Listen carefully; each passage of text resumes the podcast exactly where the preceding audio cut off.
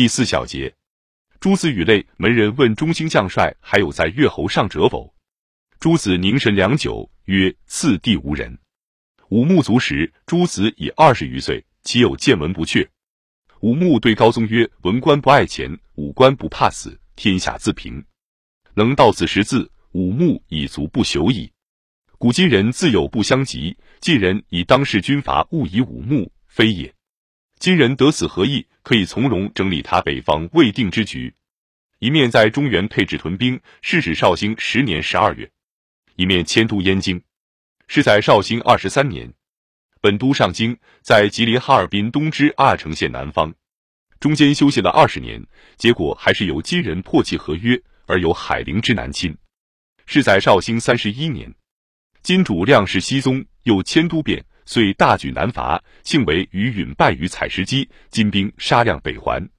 又按绍兴十七年，戊戌死，上言南军势强，宜家好合。十数年后，南宋衰老，然后图之。南方自和议后，秦桧专相权十五年，卒在绍兴二十五年。忠臣良将诛除略尽，察氏之族不满京城，小设机役，及补治，终以身闻。而阿父以苟富贵者，争以己县善类为功。自贵用事，一直正二十八人，皆是无一欲柔佞易治者。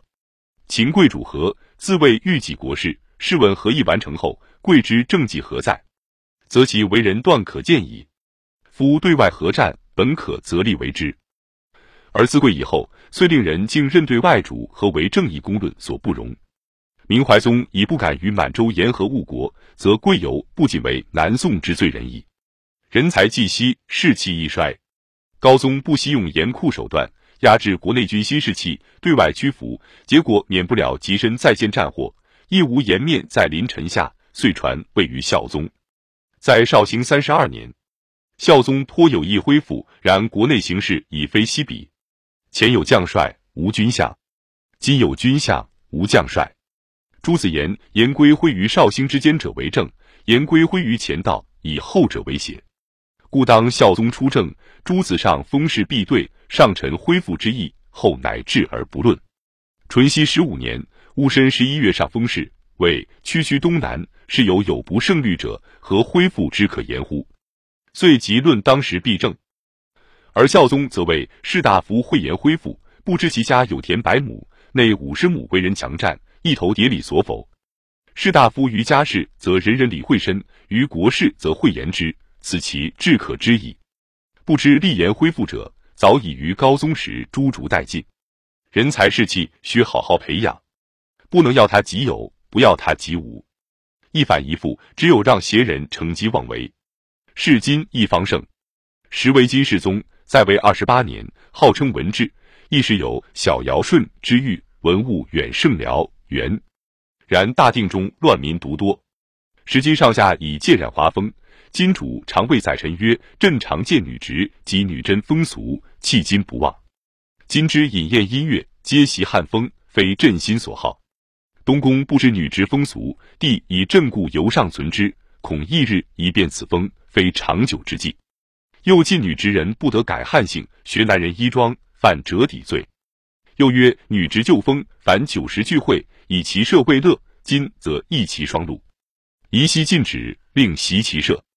又曰辽不忘旧俗，朕以为是。海陵习学汉人，是忘本也。今主对于种族之见。深至如此，即行政错心，如何得乎？则宜乎乱民四起矣。是今人统治中原，始终未臻稳定之地位。宋能替力自强，始终不以和局苟安，未见必难恢复也。就实际言，则当时南方政治尚不如北方，仅得稍改合约。宋主称金主为叔父，宋德称皇帝，改诏表为国书，亦岁贡为岁币。于礼不能尽改，岁币银卷各减五万两匹，将介如绍兴时，孝宗报之未深，亦不愿老做此屈辱的皇帝，遂禅位于光宗。光宗又禅宁宗，乃闹出韩托胄的北伐。托胄乃宋后韩氏之继父，台诏汝于德政，因此遂即为当时士大夫轻易所鄙厌。宋人杂说，小记有云：许吉之对之屈膝，遂命同知枢密院事。执托纣生辰，及之后至，昏者拒之，复由门中闸楼而入。时称游斗尚书，屈膝执政。托纣与众宾引南园，过山庄，故竹里草舍，曰：“此真油田射间气象，但欠犬吠鸡鸣。”俄文卷豪夜伯间，视之，乃侍郎赵师则也。程松氏一切献托胄，名曰松寿。托胄曰：“奈何与大剑同名？”时松为谏议大夫。曰：御史见明常达君听，亦得同知枢密院。此等事未知尽可信否？要知此一大臣集团，在其国内未能得多数之拥戴与信任，则断可知。宋本积弱，托胄朱德政，及鲁莽用兵，其唯有误国，则亦已矣。结果宋兵败求和，杀韩，托纣自解。自孝宗核定以来，又四十余年，合约如次。宋金为伯侄。如靖康故事，银绢各增十万两，匹送别犒军三百万两，于如旧。然托纣兵败议和之年，即蒙古铁木真称地握南河之岁。此后宋金皆衰，只坐待主蒙古铁骑之来临。